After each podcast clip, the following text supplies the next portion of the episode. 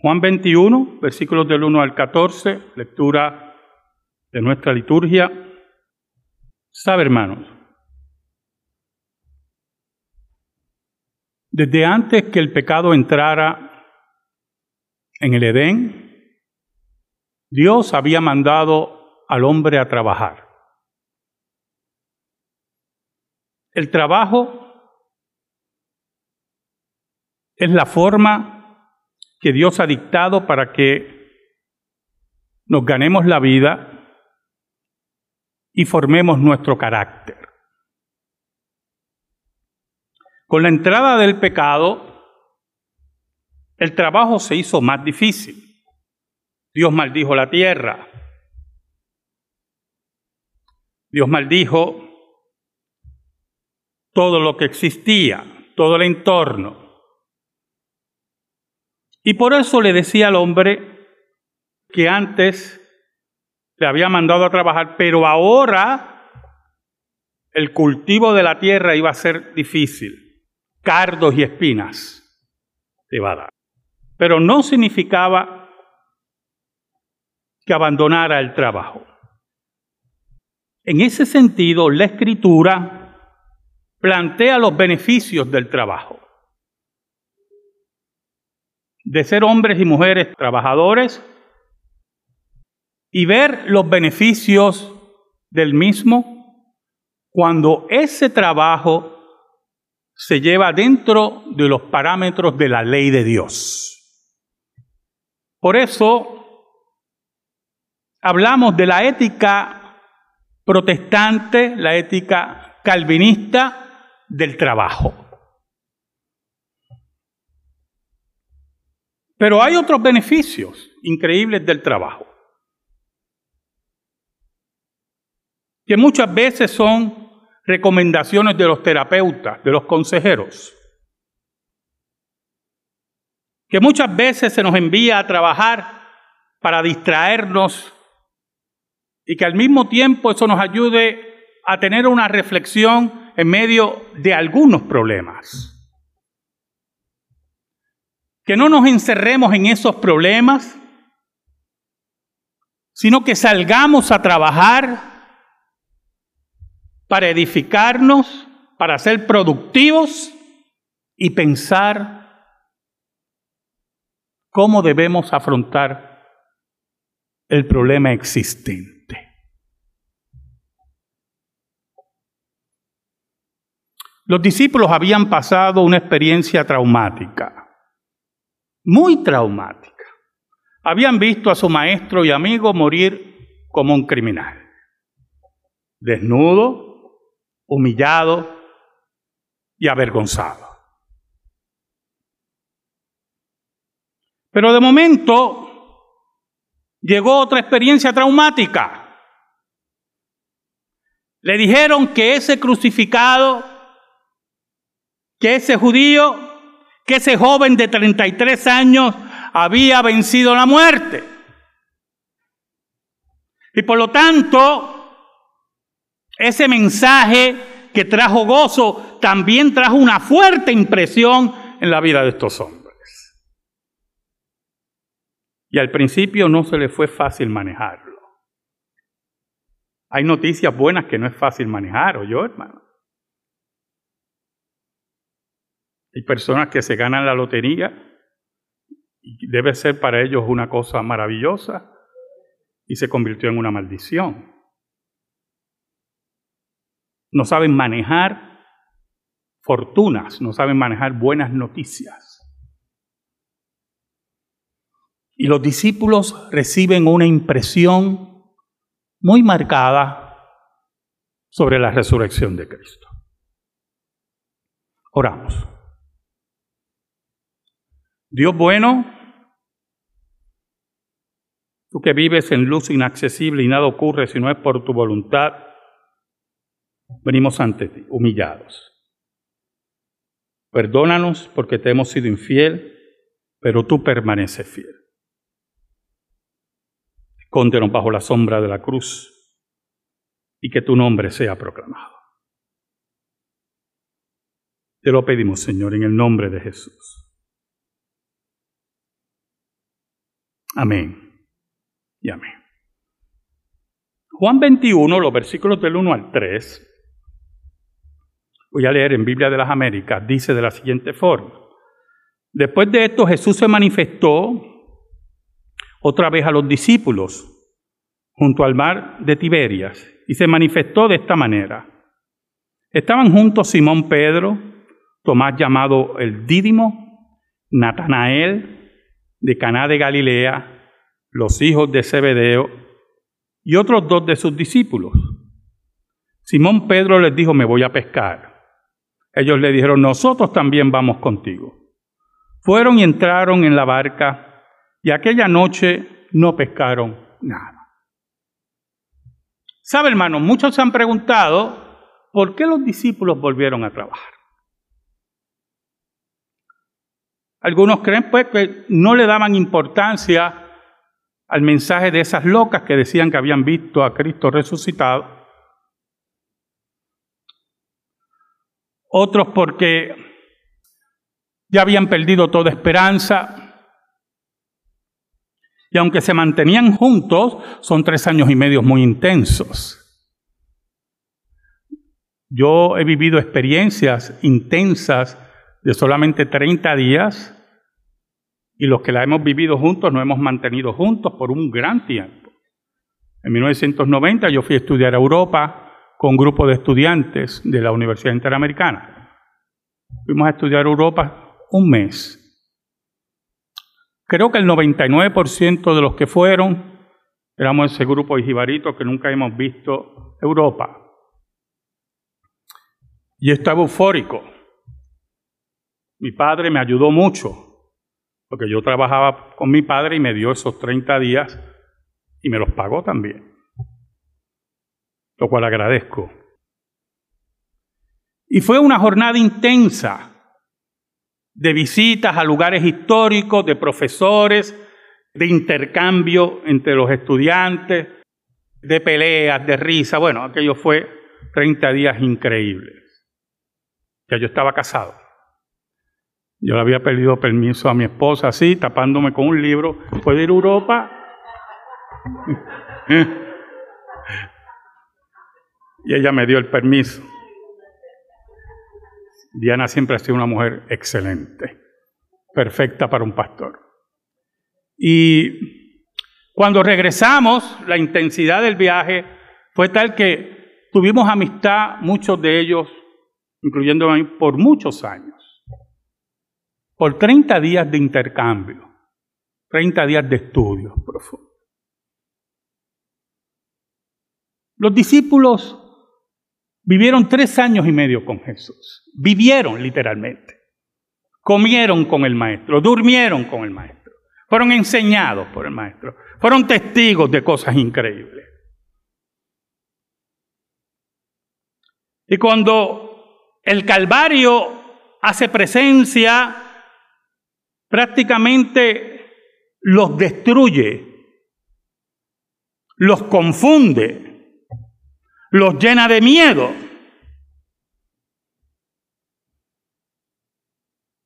Pero como la vida fue tan intensa en esos tres años y medio, se mantenían juntos y comentaban entre ellos. Y poco tiempo después, horas después, unas mujeres que amaban a Jesús profundamente les comunican eufóricas que habían visto al maestro resucitado. Y el maestro empieza a aparecer. Y ellos manifiestan un gozo, pero hay una profunda confusión. Hay muchas interrogantes.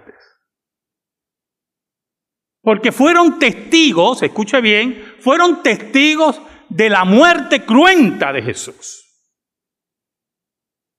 Esa muerte cruenta que borraba de sus mentes la capacidad divina del maestro de dominar los vientos, el mar y aún la muerte misma. Fue muy traumática la cruz.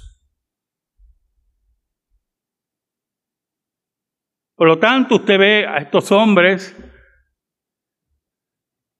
con preguntas, hermanos, con un problema en sus mentes. No estaremos locos. Yo me imagino que ellos se preguntaban, no estaremos locos.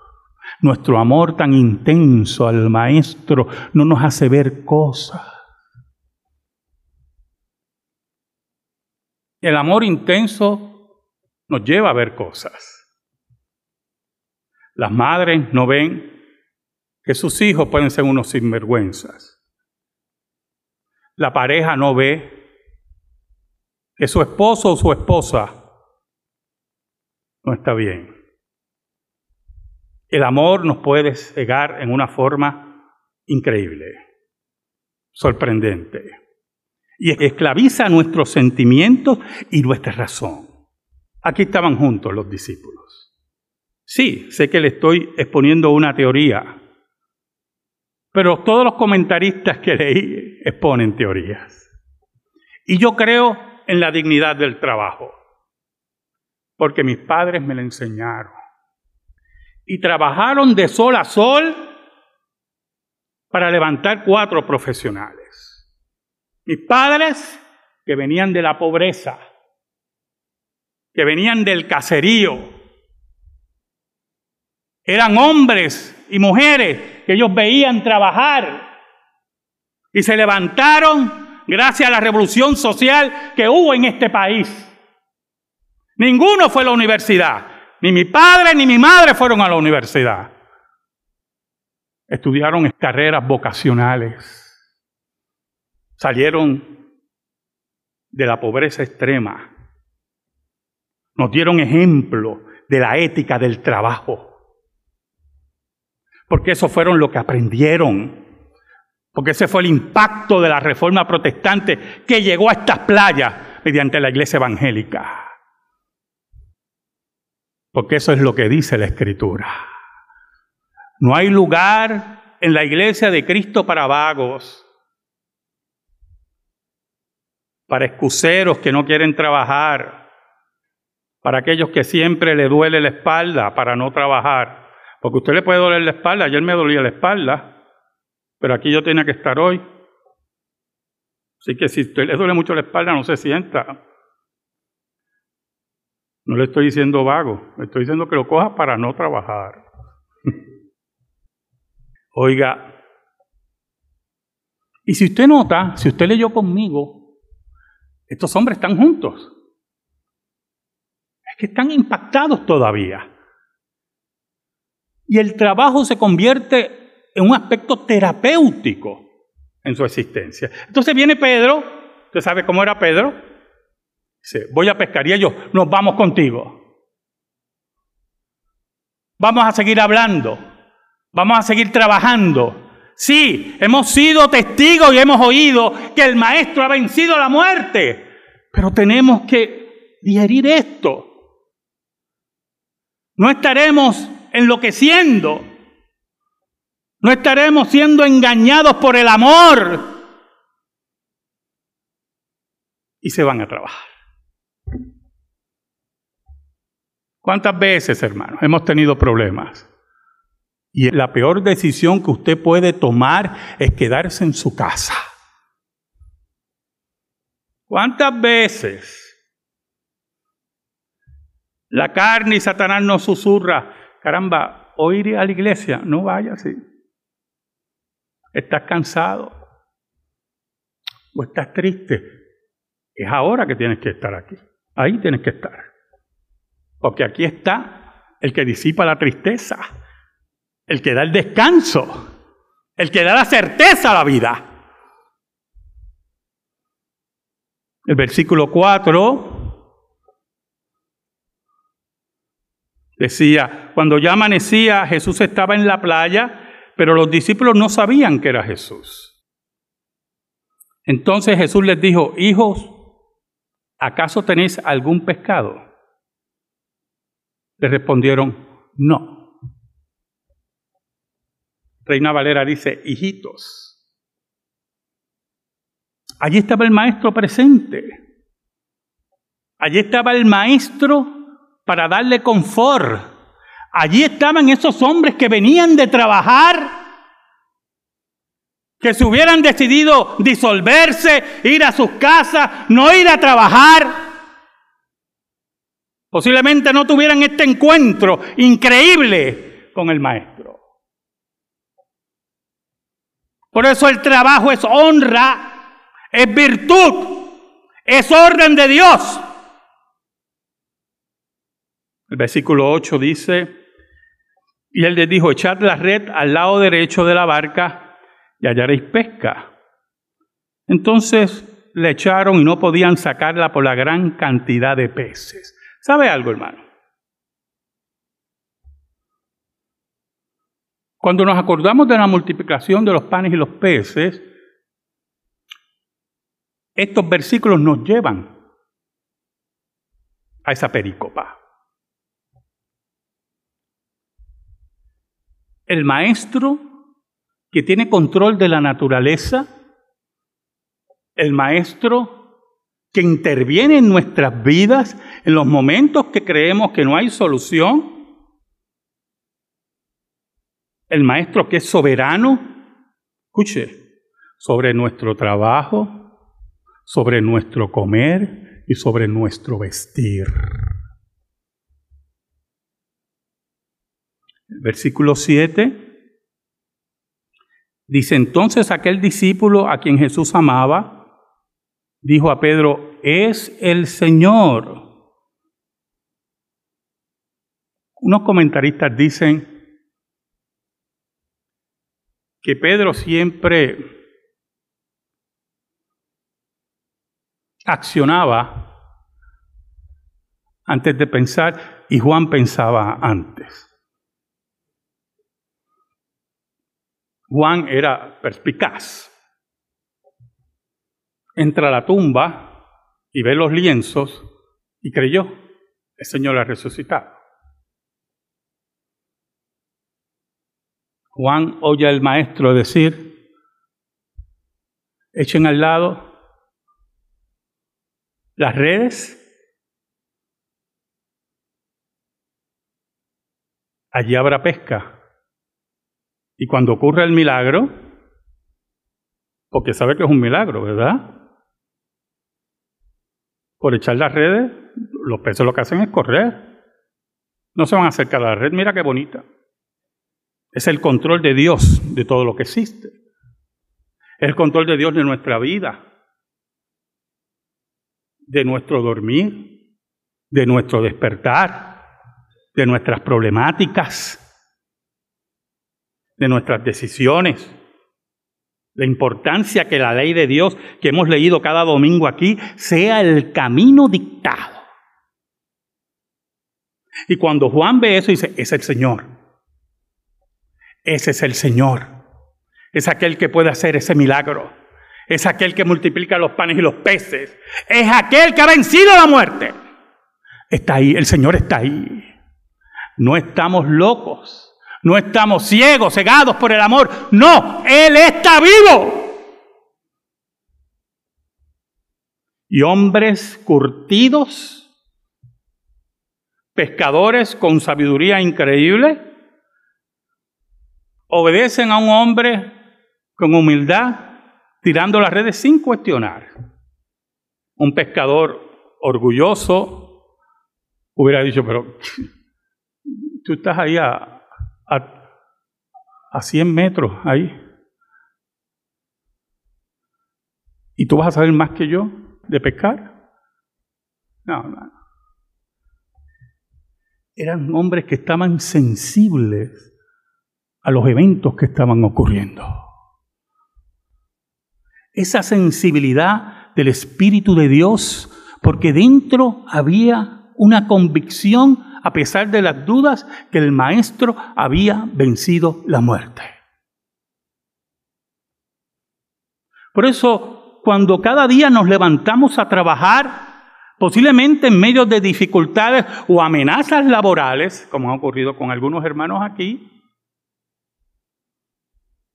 posiblemente con un ambiente laboral difícil, tenemos que tener la convicción, aunque sea efímera, de los discípulos, de que el Maestro está allí, de que el Maestro me espera, de que el Maestro me fortalece, es el Señor. Oyendo pues Simón Pedro que era el Señor, se ciñó la ropa porque se la había quitado para poder trabajar. No podía tener mucha ropa para pescar. No sé si usted conoce la dinámica de los pescadores, yo la conozco muy poco, solamente por, por referencia, por familiares que tuve pescadores, por Joel, que fue pescador mucho tiempo. No, ha traído, no me ha traído nada, ni un chillo, pero pescador mucho tiempo. Es broma. Bueno, debe ser broma, ¿verdad? Definitivamente. Y usted no, no puede tener mucha ropa para pescar, mucho peso. Y más si tiene que tirarse al mar, si la red se enreda. Muchas cosas, hermano. Pedro tenía la menos ropa posible. Pero oyó a Juan y se convenció que allí estaba Jesús. Oiga, y era la hora de correr al maestro. Porque en las desesperaciones más profundas de nuestra vida, cuando posiblemente no podemos dormir por la problemática, cuando nos levantamos preocupados en la madrugada, cuando las interrogantes en nuestra mente chocan como bolas de billar y hacen un ruido estruendoso, es la hora de correr al maestro.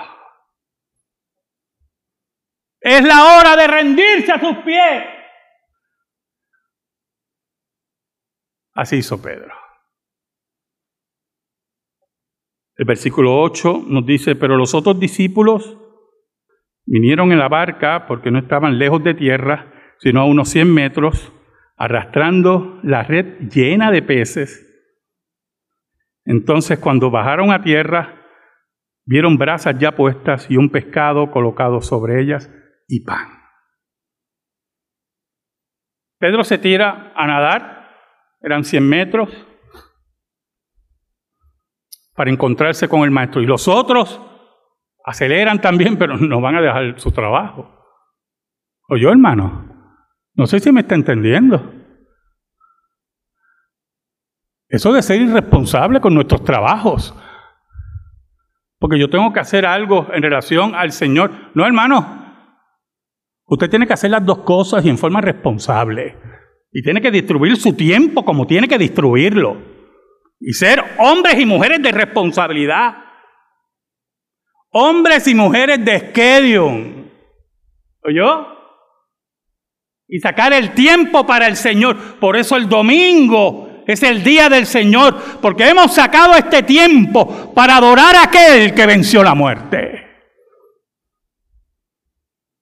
Que a pesar de nuestros trabajos o ganancias o lo que sea, ese es el día que se detiene todo para adorar a nuestro rey, porque Él es el dueño de los peces, de la pesca, es el que nos da de comer.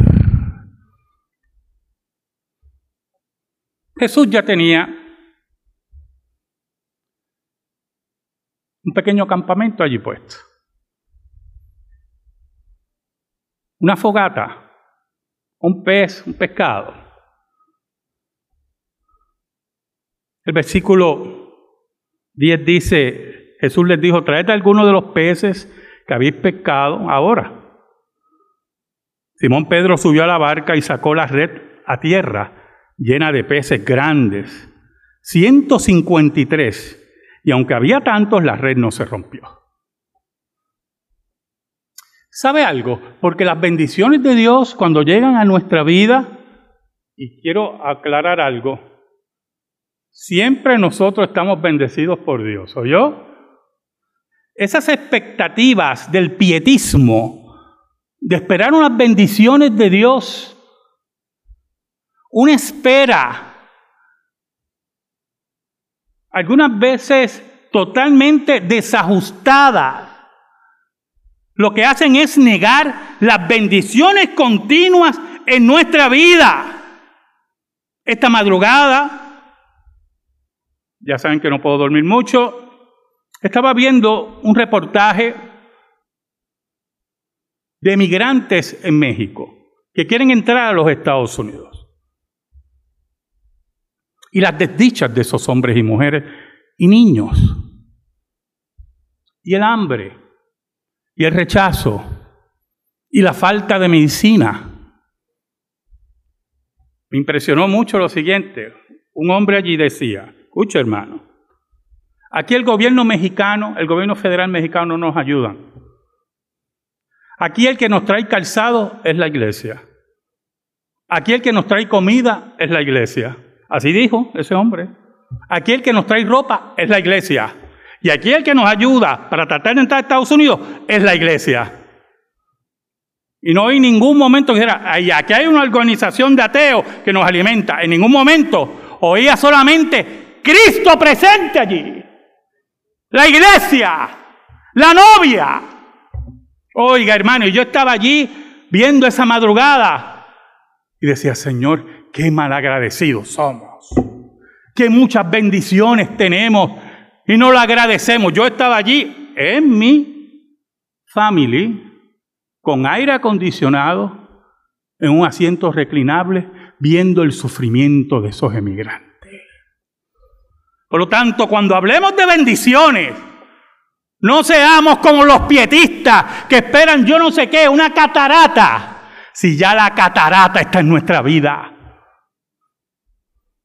No hay mayor catarata, hermano, que la tumba vacía haya llenado nuestra vida y en nuestro corazón.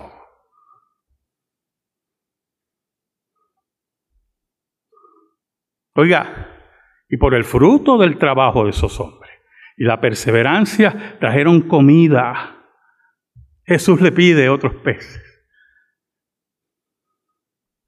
Y como era una bendición abundante, cuando Dios nos da bendiciones abundantes, también nos sostiene. Por eso la red no se rompía.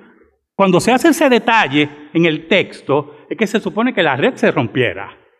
Y no se rompía, porque así es nuestro Dios, que nos bendice, nos protege, no nos hace daño. Y cuando pedimos, Señor, rómpenos, nos rompe para hacernos nuevos, para levantarnos, para ser hombres y mujeres dignos del reino de Dios. El versículo 12, voy a decir algo. Jesús les dijo, venid y desayunad. Eso sí desayunaron con Jesús, yo. No como los payasos que usted oye por ahí diciendo que Jesús se le aparece allá en Wisconsin por la mañana y que desayunan con ellos. Ese grupo de payasos que toman el nombre de Dios en vano, no entienden que Jesucristo está sentado a la diestra de Dios intercediendo por nosotros y no tiene que estar bajando a desayunar con nadie. Pero estos sí desayunaron con el Maestro. Y estaban tan absortos. ¿Sabe por qué? Porque ya la contestación a su impresión estaba siendo más clara. Jesús sí había vencido la muerte. ¿Sabe algo? Jesús apareció como doce veces después de su resurrección. A María Magdalena, a las mujeres, a Cleofas, a Simón, a 500 hermanos, a Pablo, a los siete aquí. Oh, como doce veces. Y ahora la resurrección, escuche bien, porque uno se puede preguntar, ¿por qué no fue al Sanedrín? Porque imagínense a Jesús apareciéndole a Pilato, se muere Pilato allí mismo. ¿Oyó? ¿Cómo estás? ¿Te acuerdas lo que tú dijiste? ¿Es aquí el hombre? Sí, yo soy el hombre. Pero lo que pasa es que la resurrección ahora no es para todo el mundo, yo hermano, es para los elegidos de Dios. Y allí estaba Jesús preparando a los elegidos de Dios para llevar el Evangelio a los elegidos de Dios. Dice en el versículo El mismo versículo 12. Jesús les dijo, venid y desayunar. Ninguno de los discípulos se atrevió a preguntarle, ¿quién eres tú? Sabiendo que era el Señor. Estaban en un estado de reverencia y absortos ante el Maestro. Allí estaban frente a la solución de sus enigmas y de sus preguntas. El versículo 13 dice, Jesús vino, tomó el pan y se lo dio. Y lo mismo hizo con el pescado. Y allí Jesús nuevamente los alimenta, no solamente en forma espiritual, sino en forma material. Porque el Maestro nunca nos va a abandonar. Esta era la tercera vez que Jesús se manifestaba. Ellos estaban absortos. Volvieron a su trabajo, pero con incógnitas. Forma buscando digerir lo que estaban oyendo y algunas veces viendo. Sabían que el trabajo es honra. Sabían la ética del trabajo enseñada en Génesis. Sabemos nosotros la ética del trabajo enseñada por los reformadores. Y después que vinieron del trabajo, allí estaba el maestro para darle la solución. Esos hombres, esos hombres, predicaron en Jerusalén y hasta el fin del mundo. En Jerusalén fueron azotados y perseguidos, asesinados. Y como dice el texto de los hechos, y estaban contentos porque fueron dignos de sufrir por su maestro. Amén. Gracias te damos, Señor. Y te pedimos, Señor, en el nombre de Jesús, que esta palabra esté depositada en nuestra vida y en nuestro corazón. Por Cristo Jesús oramos. Amén. Estamos en silencio, hermanos.